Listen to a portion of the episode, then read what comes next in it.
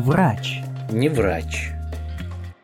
Здравствуйте, дорогие друзья. Это третий выпуск подкаста «Врач, не врач». С вами я, Фил и Эмиль. Привет. И я.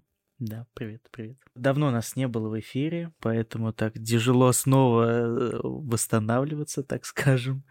Но мы посмотрели по статистике то, что уже много прослушиваний нашего подкаста, поэтому надо э, дальше делать контент, тем более многим это интересно, и поэтому мы тут с вами сегодня. Сегодня речь пойдет о военной медицине. Совсем непростая тема, но очень актуальная на текущий. Да, сра- сразу все вспомнили про военную медицину, потому что на самом деле об этом не так много говорится, да. Я, кстати, вот в Волгограде, да, у нас всегда был и есть госпиталь ветеранов войн, и я всегда думал, ну, госпиталь ветеранов войн, зачем он существует, если, в принципе, ветеранов-то осталось не так много. Но, оказывается, к сожалению, в современной истории, в нашей, э, ветераны пополняются, пополняются ветеранами других войн, не только Великой Отечественной. Поэтому это, это, конечно, прискорбно, но тем не менее. Пожалуй, начну с простого вопроса, Эмиля. А как ты получил свой военный билет? Нет, ты должен был спросить, наверное, служил ли ты? Служил ли ты? Вот, но я не служил, я не служил, да, не знаю, хорошо это или плохо, наверное. А, в моем случае хорошо, да, я никогда не хотел идти в армию.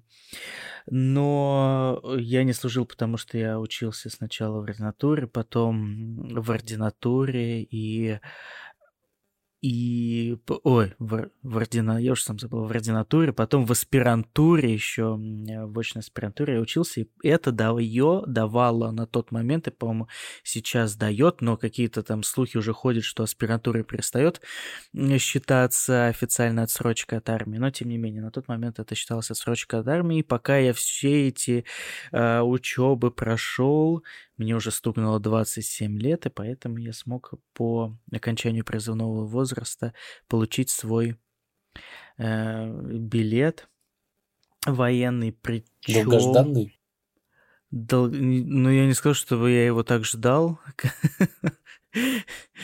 Э, он, то есть, не играл никакой роли, наверное, э, в трудоустройстве меня как врача. Но, тем не менее, да, и получал, да, была интересная история, когда я его получил, потому что э, во- военкоматы, которые сейчас э, некоторые активисты поджигают яростно по всей России, э, это очень интересные места, на самом деле, мне никогда, никогда и э, не хотелось Тебе никогда не доводилось там быть вообще, в принципе? Конечно, доводилось быть. Мне приходилось быть, причем в нескольких военкоматов, потому что я переезжал из э, пригорода Волгограда, там я ходил в, в Городищенский военкомат, потом я в военкомат Дзержинского района ходил постоянно, ну не то, что постоянно ходил, конечно, сначала ты же э, сдаешь там, проходишь комиссию э, и считают тебя э, годным или, не, или негодным, негодником таким, но я, я был годным. То есть ты не был негодяем? Я негодяй. Негодяем я был, по их мнению, потому что не пошел в армию. Но тем не менее...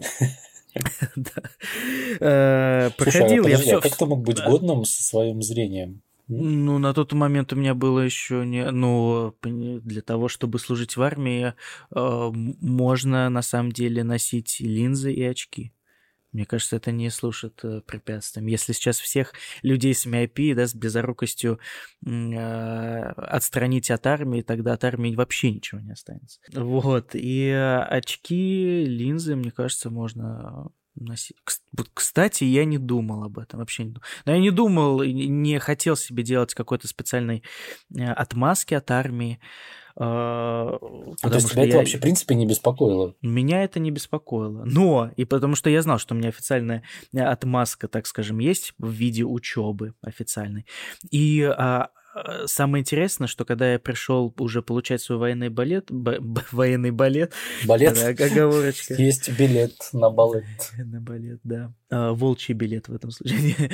Но э, пошел я получать уже свой военный билет, и мне там говорят, что, извините, наш юрист, у них там есть еще и юрист. Да, мне сейчас это было очень удивительно. Так. Да, он говорит, что мы не можем выдать военный билет. Я такой, в смысле, ну, вы, вы хотите меня призвать тогда на службу или что, задним числом? Или, или как? Эм, и а загвоздка была в том, что я работал нейрохирургом и отучился на нейрохирурга, а аспирантуру проходил на кафедре хирургии, точнее на кафедре э, топографической анатомии и оперативной хирургии. Вот. И э, юрист, который там работал, ему показалось странным, что я прохожу по аспирант... аспирантуре не по своей основной специальности. А, Хотя его не ты смущало, же, что кафедры... Обучение. Да, да, поэтому э, в этот момент я вообще очень спокойный человек, но в этот момент меня вот этот дебилизм всей этой системы настолько довел, что я, я просто я такой, я вообще не понимал, что происходит. Вы, вы либо давайте мне билет, либо э, забирайте тогда меня на службу или что-то делаете, потому что мне все равно. Либо давайте какую-нибудь бумажку, я не знаю, что угодно. Девушка там заволновалась, запереживала, потому что, видимо, она сама даже не поняла, что, что за какие-то придирки, непонятно. Но в итоге а, через месяц где-то мне позвонили, сказали, приезжайте за своим военным билетом. Вот, в итоге у меня есть военный билет. Хотя раньше, раньше, кстати, это такая проблема для... Не, не знаю, как обстоят дела в других э, странах СНГ бывшего, э, но раньше была у нас военная кафедра, да, в меди, и как бы мне казалось, что сохранять... Она была воен... не только в меди. А, да, но на тот момент сохранилась только в сельхозе. Она была во всех уни- университетах. Она была, ну, да, практически... Да, да, да.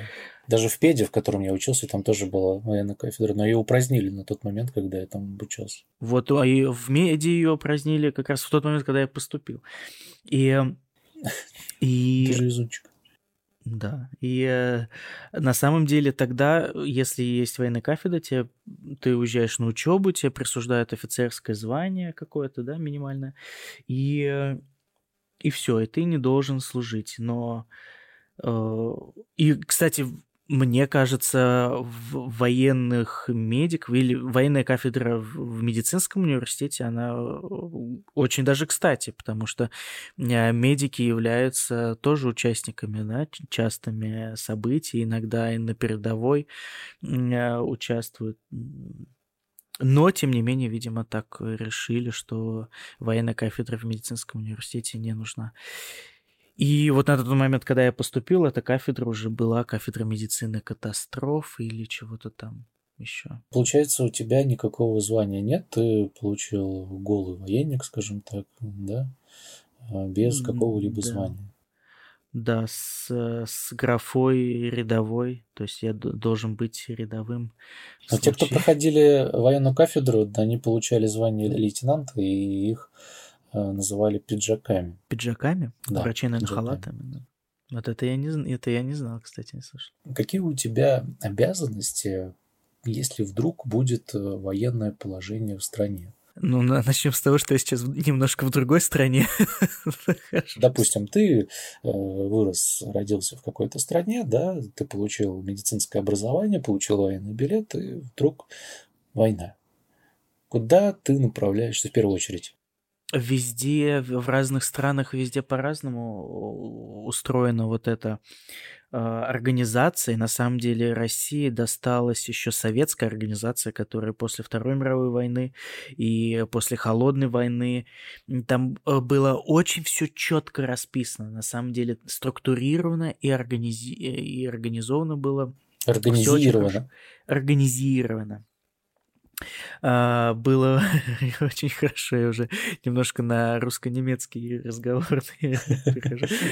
А, и Да, на самом деле есть э, линия разных э, уровней оказания медицинской помощи. И есть, так скажем, специализированная, квалифицированная медицинская помощь, вот разные виды помощи от а, первой медицинской а, помощи на поле боя буквально, потом в какой-то санитарный пункт или санитарный госпиталь. Я сейчас буду путаться в понятиях, потому что, естественно, со времени учебы я все это забыл. Но а, что было главное для меня, то что а, нейрохирург или ты как нейрохирург а, на фоне а, массивных а, военных действий ты должен находиться а, в тыловом госпитале, где оказывают высококвалифицированную медицинскую помощь. Да? Например, нейрохирургическая медицинская помощь относится к высокоспециализированной. То есть какой-то э, помощь, там, первичную хирургическую обработку раны на голове это может сделать и общий хирург где-то в госпитале поближе к линии фронта. А вот если дело касается, например, какой-то сложной позвоночной э, спинальной травмы или э, сложных последствий черепно-мозговой травмы, тогда это должен делать хирург э, в госпитале, где есть все условия для проведения таких операций, потому что такие операции или такую помощь нельзя оказать очень близко к линии фронта, там, где э, делают, так скажем, оказывают только необходимую помощь. И если, да, там, например, солдата а, а, солдату оказали первую помощь, тогда врачи определяются, нужна ли ему далее высококвалифицированная медицинская помощь и отправляют уже а, в тыловой госпиталь, где можно спокойно приступить к его лечению. Врач. Не врач. Я помню, кстати, у меня а, я учился в школе, и, как ни странно, был такой период. И у нас была учительница английского, чья мама, чья мама работала в Сталинграде хирургом. И она очень много рассказывала таких историй, что э, нужно было оперировать просто в неимоверных условиях, и, и это для меня на тот момент было очень интересным, что, во-первых, это женщина работала хирургом и выполняла такую тяжелую работу сутками буквально. Это сколько тебе лет было? Мне было, ну, что я школьник был, школьник старших классов, 10 класс, 16, 15, 15 лет, 16 Вот. Так. Да, и учитывая, что мы с тобой, мы с тобой из такого, из такого героического город-героя, можно так сказать, да, и не ошибиться Волгограда, э, Сталинграда в прошлом, а, где каждый дом хранит память о Второй мировой войне, и, конечно, Интересно, мне тогда еще было интересно, как э, люди вот в то время, в тот, в тот, ведь э, когда что-то выходит из ряда вон, и тогда ты э, уже просто должен приспосабливаться, как ты можешь, работать сутками, оперировать, оперировать, но в этом случае нужно понимать, что и качество работы уменьшается да, и, и тут уже человеку нужно быстрее принимать решение, а, кого оперировать, кого уже просто смысла нет оперировать, да, в этом случае играет э, роль уже сортировка. Но тут срабатывает как раз-таки метод сортировки, да, когда ты э, принимаешь решение, кому в первую очередь будет оказана э, первая необходимая помощь. Потому да. что бывают же случаи, когда на операционные столы попадают пациенты, ну, грубо говоря, уже не жильцы. Да, и, и в... И ты в... можешь потратить кучу времени, пытаясь ему помочь, хотя в это время можно было бы оказать помощь тому человеку, который, которого действительно еще можно спасти. И в гражданское время это нормальная ситуация, когда ты спасаешься, борешься до конца, но в военное время ты понимаешь, что все, Тут э, нельзя тратить очень много своих усилий на того, кого в большинстве случаев ты не спасешь. Поэтому тебе нужно переключиться на другого человека, у которого еще есть шансы. Ну, в принципе, в мирное время тоже такая ситуация возможна, когда, допустим, произошла э, массовая катастрофа, и ты вынужден принимать похожее решение. Вот, и, кстати, рассказывал ли я тебе, что я дежурил в момент э, взрыва дома э, в Волгограде? Какого именно, когда это было? Ну, в Волгограде было как, много, как... да, терактов. Не на улице на космонавтов, случай, просто На улице космонавтов. Взрывов, на улице, взрыв дома на улице космонавтов. Ну, там газ взорвался, да. Вот, быда, быда, бытовой газ. А, это, тогда, тогда был не теракт вроде как. Вот, и эта, эта улица космонавтов находится прямо рядом с больничным комплексом, где я работал. И мы на дежурстве сидим и слышим, ну, как сейчас говорят, хлопок, да, хлопок. Только не говори новоязом, пожалуйста, назови своими именами. Взрыв. Хлопок. А, ну, это был взрыв, но когда ты не ожидаешь взрыва, а, это слышалось реально как хлопок. Это реально слышался хлопок. Хлопок, но так, что э, окна затряслись в нашем здании. Мы, мы сидели э, и с другим доктором, с которым дежурим, дежурили, мы просто переглянулись так. И такие, ну, ну ладно. И дальше, знаешь, как была реакция, как э, челябинцев на метеорит, когда они едут и никак не реагируют, что метеорит падает над их городом. Вот, примерно такая реакция. Потом мы услышали, что подстанция скорой помощи прямо под нами, которая находилась, они сразу все бригады выезжают туда. И вот тогда был очень интересный момент, потому что мы сразу начали работать как в режиме чрезвычайной ситуации, и сразу в этом случае собираются бригады, в каждой бригаде есть нейрохирург, травматолог, общий хирург и анестезиолог в первую очередь. И вот несколько бригад таких было собрано, и, а, но на самом деле в тот э, день а, поступило не так много людей, по два или три человека, и из них большинство спасатели, потому что взрыв был настолько мощный, что там, по-моему, ну, люди погибли. И, а, то есть там некого было спасать. Было, да, и, и спасали только спасателей, которым э, на голову падали отломки. Вот, вот это я точно помню. Но тогда мы оделись легким испугом, да, мы подготовились к большому а, поступлению пациентов, но тогда не так много людей поступило. Der Arzt. Kein Arzt. Мы не раз э, с вами, дорогие друзья, смотрели обзоры на сериал э, «Доктор Хаус» вместе с Эмилием. И мы там частенько слышали такие фразы, как «синий кот» или «черный кот», в России вообще есть что-то такое похожее? На черный, такое внутреннее черный, обозначение. А, ну, такого, такого, кстати, нет. Такого есть и а, тако, к такому мы стремимся, да, стремимся и строится, да, допустим, где я работал, там в больнице а, построен даже был специальный блок для отделений скорой помощи, где люди делятся на зоны, да, то, там есть такое деление на зоны, тоже можно как кодом, да, назвать.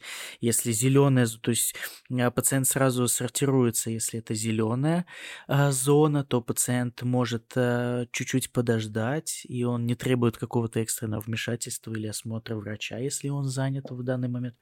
Желтая зона – это уже пациенты, на которые обращается большее внимание. Красная зона – это уже пациент требует реанимации или, или нахождения в отделении реанимации, да, то есть он должен быть интубирован, подключен к аппарату искусственной вентиляции легких или к чему-то такому. Вот, а вот это... между собой случайно не назвали его светофором? Нет, нет, у нас э, была еще мы, мы там придумали э, новую зону, еще синюю зону, потому что э, было много пациентов в состоянии алкогольного опьянения. И в синей зоне отсыпались люди, которым э, не нужна была особая помощь, потому что им сразу делали КТ головы, исключалась какая-то да, травма серьезная черепа, поэтому они могли отлеживаться там. Но вот Это такие потому что коды пьяному есть. дуракам везет или же Нет, конечно. Почему так, такой подход? Не всем пьяным э, везет. У очень многих пьяных очень-очень тяжелые травмы бывают, поэтому это, конечно. Душевные, по всей видимости. Душевные тоже, может быть, которые являются причиной алкоголизма, но нет. Вот.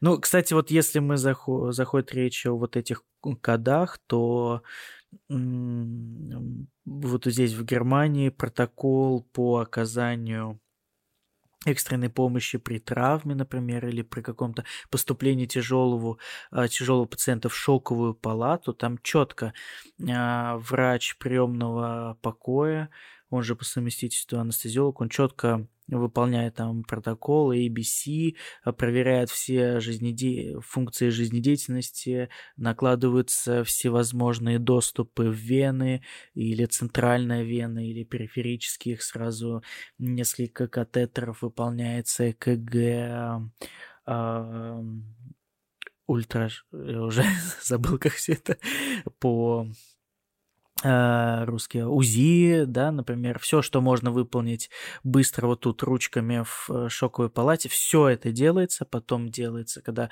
видно, что пациент э, более-менее стабилен, там дел, выполняется КТ-диагностика сразу, сразу приходит в шоковую палату несколько специалистов, и ну, тут это отлажено, даже, даже в той больнице, где это не так отлажено по сравнению с другими больницами в Германии, да, все равно это выглядит очень-очень впечатляюще. И нам, конечно, до этого нужно работать. Врач. Не врач. Эмилия, а тебе вообще в принципе знакома полевая хирургия? Ты когда-нибудь сталкивался с чем-то подобным? Но с чем-то таким подобным не. Я, я помню просто мою самую-самую первую операцию, когда я на первом курсе а... Там дегной, там ускрой? Да, делал маленькую операцию. А так, конечно, полевая хирургия это это очень тяжело, мне кажется. И, но полевая хирургия все равно ты а, у многих представление, что санитар или врач бегают по полю и собирают тела. Все-таки сейчас э, война ведется немножко по-другому, да, и тут сложно. И война это всегда некрасиво, да, это всегда развер... развернутые животы, кишки наружу, кровь тут э, сами, сами военные должны а, знать, как оказать помощь себе, как э, оказать помощь э, своему соратнику, да, так скажем. А тут больших э, тоже знаний, умений не надо. Тут нужно наложить турникет или жгут, например, да, на чтобы перестала кровь э, вытекать, э, остановить кровотечение. И как можно, как можно быстрее транспортировать человека назад. Ну, в тыл, ну, не в тыл, а в ближайший госпиталь. Я никогда, к, к счастью, наверное, не участвовал ни в каких э, боевых действиях или помогал помощь раненым. Помогал, э, оказывал помощь раненым, но в перестрелках в, в городских, так скажем, не во время военных действий, а так. Э, конечно, конечно, были романтические такие соображения присоединиться к врачам без границы, поехать э, куда-то, оказывать помощь, но пока не доводилось такого так и не присоединился. Ну, то есть я правильно понимаю, в экстренной ситуации а, ты не растеряешься и сможешь принять верное решение да, по спасению человека. А вот тут трудно сказать. Ты не знаешь, как ты себя поведешь э, в экстренной ситуации. Ты можешь даже люди, которые Э, которые имеют большой опыт, которые психически устойчивы, они могут, видя вот эти все ужасы войны, они могут просто э, в ступор войти и не понимать, что делать. потому что на самом деле никто не мог э, даже поверить, что такая полномасштабная война с такими огромным количеством убийств возможна в Европе в 21 веке. То есть тут... Э, и тут, кстати, можно сказать про посттравматический синдром, потому что а, многие думают, что медицина или военная медицина – это раны, отрезанные конечности, что-то такое, контузии. Но на самом деле самое страшное – это посттравматический синдром и психические расстройства. Да, да, именно психологическая травма. А представьте, что сколько детей видело вот эти ужасы и им потом жить всю эту жизнь. Поэтому в состав э, бригад, которые оказывают помощь, э, должны обязательно входить в психологи тоже. Потому что мы знаем все вот эти примеры людей, которые вернулись с войны, никому не нужны. Это же э, практически те же самые люди, которые э, вернулись, э, например, с, э, из тюрьмы, и они, которые долго там провели, они не могут э, снова внедриться в нормальную жизнь. Это очень тяжело. И плюс, если они видели все эти зверства, которые проходили там, то посттравматический синдром это очень-очень серьезно. И вот тут э, психологам очень-очень нужно поработать. А учитывая, что сколько, как мало у нас психологов э, в России, которые могут э, по-настоящему оказать помощь, это очень-очень печально. Не только в России, и в Украине, конечно. Врач не врач. А как сейчас э, в Германии на происходящее событие реагируют? Ну, тут, э, тут, конечно, все насторожены. Все насторожены в тот момент, когда Путин привел в действие э, ядерное оружие в режим боеготовности, не знаю, как это назвать. В общем, наш шеф который сам из Восточной Германии. У нас большинство э, в моей клинике люди из Восточной Германии, хотя работают сейчас в Западной Германии. И до сих пор есть такое деление на западные земли и восточные земли. То есть с э, давнишний ГДР, так скажем, которая принадлежала к организации Варшавского договора. И он э, сам на утреннем, это на утренней, как это скажем так, пятиминутки планерки. А, с планерки, да, сказал, что а, он в первый раз со времен ГДР вот так вот боялся, поистине боялся и переживал.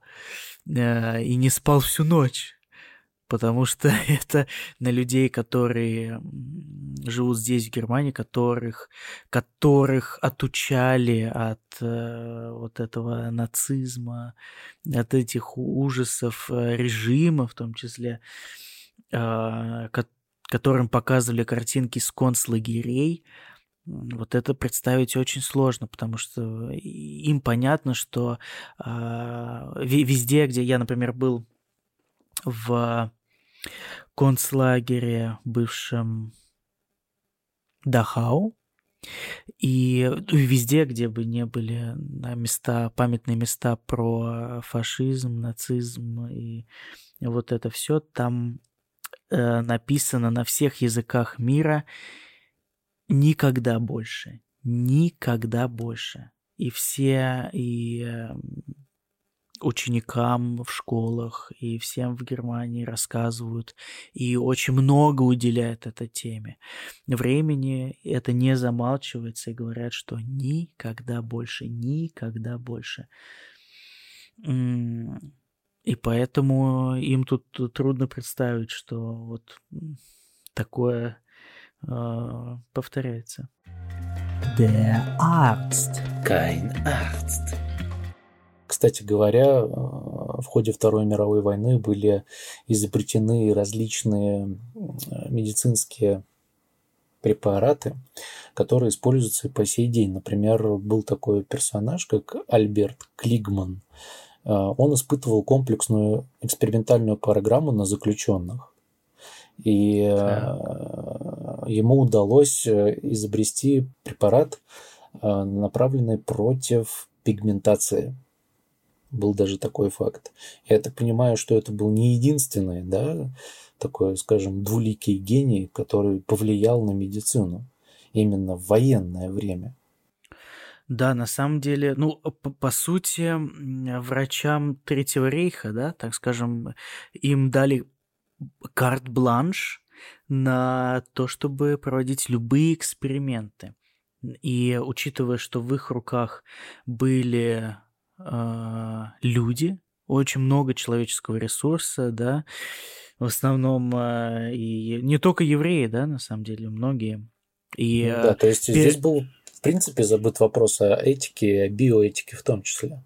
Да, именно после этого, после а, после того, э, когда вскрылось, что творили врачи Третьего рейха, именно тогда очень сильно заговорили про биоэтики, про биоэтику, и биоэтика получила такое большое распространение. А вот это все и а, всем известный Менгеле, да, который а, ужас, ужас, что творил, и понятное дело, и много операций, на самом деле, много операций было названо именами врачей, которые проводили жестокие эксперименты, но тем не менее сейчас вот эти имена, они стираются или были стерты, а, но так, такая история, конечно, была.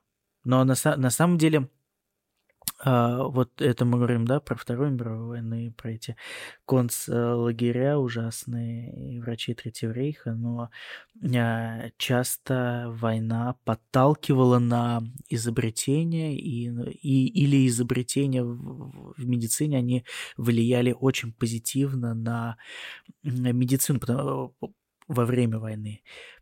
Например, пенициллин. Да, Флеминг изобрел пенициллин, потом чудесным образом каким-то, возможно, благодаря нашим спецслужбам Ермольева изобрела какой э, свой советский пенициллин.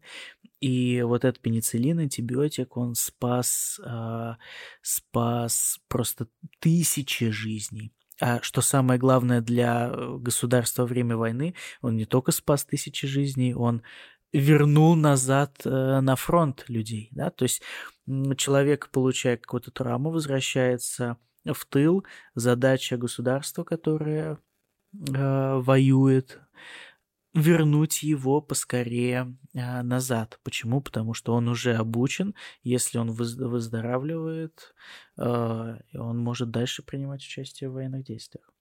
Это очень важно. И это очень удивительно, что многие аспекты и факторы, которые носили военный характер, перекочевали в мирную жизнь, да, и многие сейчас об этом даже не задумываются. Да, да, но это как так же, как и, например, разработки, ну, как которые это касается ведутся... технологий, в принципе. Да, все технологии, если какие-то закрытые учреждения ведут э, разработки, то потом, э, когда это открывается и становится общедоступным, тогда все это используется э, в гражданских целях. В России мы такого, правда, не видели. Но если брать пример американский, да, и там и военная индустрия, и НАСА, они, э, вот те разработки, которые ведутся вот сначала в таких э, закрытых кругах, они потом э, получают распространение везде. А, кстати, было очень много государственных деятелей и, и военных деятелей, которые были озабочены медициной. И вот, например, Наполеон был тоже очень озабочен медициной. Знаешь, знаешь, э, какой именно сферой в медицине был он озабочен? Весьма интересный вопрос. Какой сферы? Ну, давай подсказывай. Ну, я сложно, сло- сложно. Это, это сложно определить, потому что сфера медицины-то на самом деле не ограничивается. Да, да, их, их, их очень много. На самом деле, но чему, чему Но он, я подожди, чему он подожди, уделял... подожди, подожди. Не, чему он уделял чему он особое уделял больше всего времени внимание? помимо войны? Э, в медицине он, он э, смотрел, он как э, действительно очень большой организатор и государственный деятель. Может он... быть, это была сфера офтальмологии, и он решил как-то посодействовать Кутузову?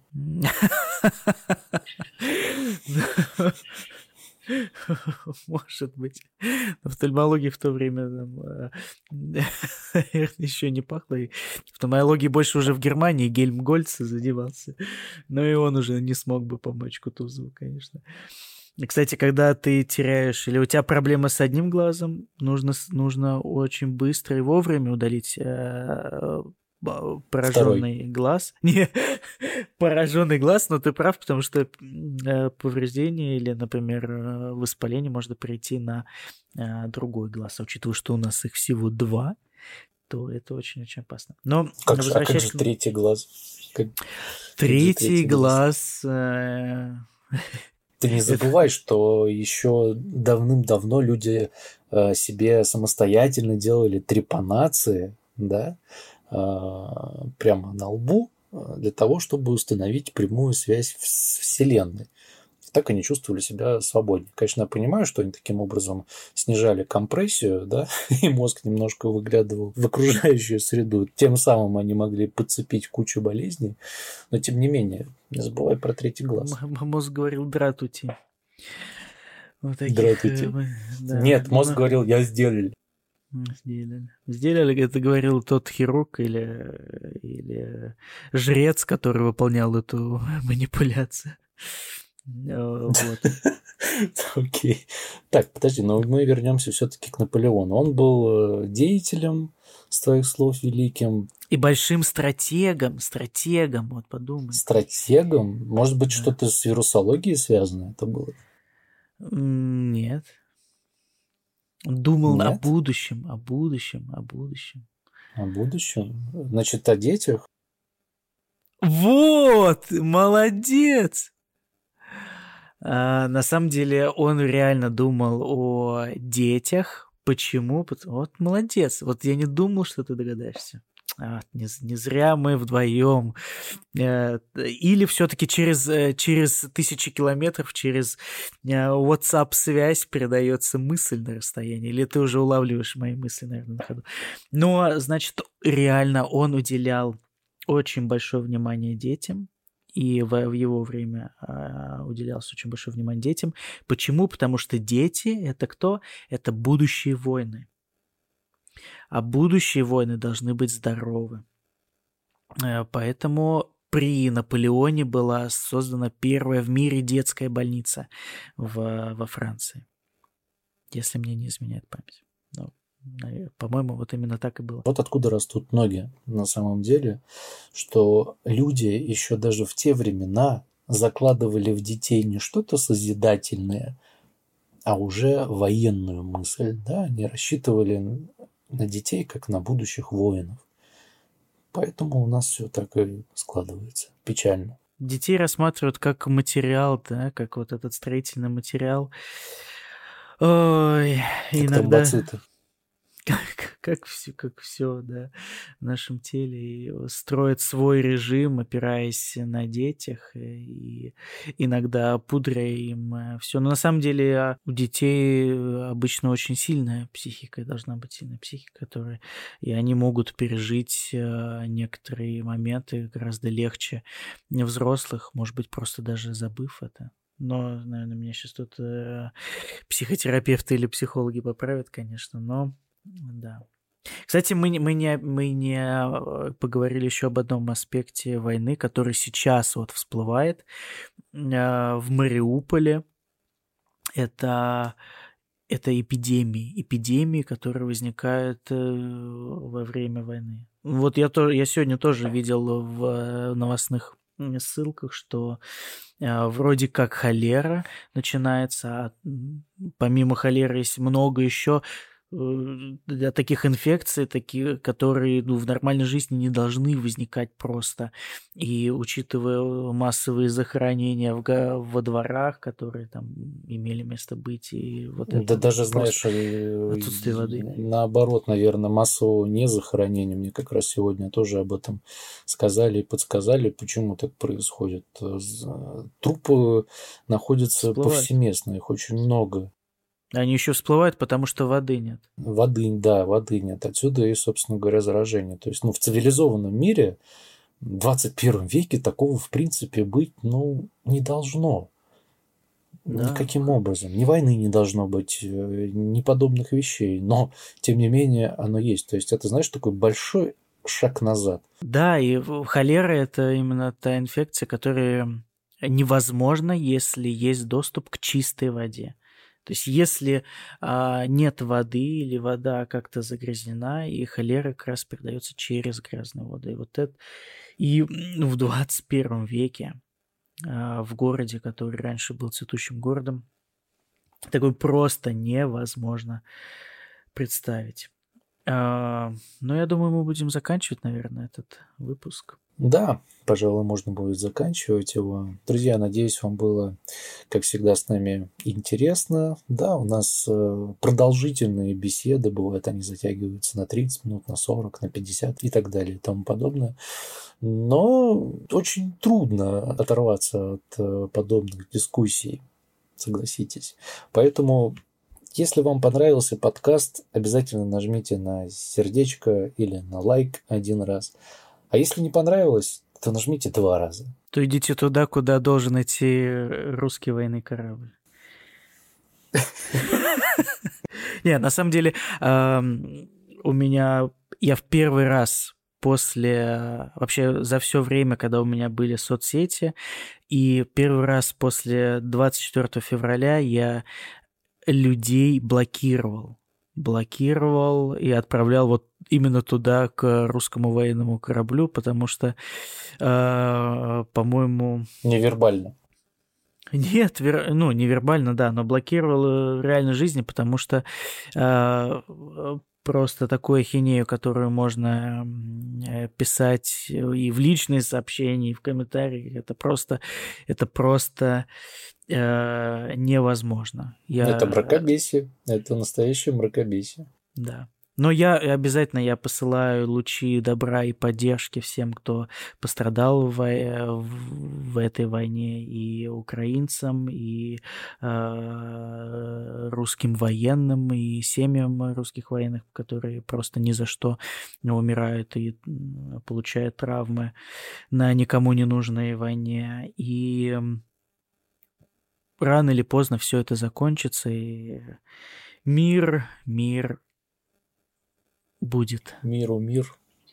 Да. Ну что, на этой оптимистичной ноте мы заканчиваем. Продолжайте нас слушать на... в разных подкаст-платформах. Подписывайтесь и не пропускайте новые выпуски. Они будут, будут очень скоро и чаще будут. И обязательно делитесь э, этими выпусками со своими друзьями, родственниками. Все, это был подкаст «Врач». Не врач. Пока, друзья. Пока.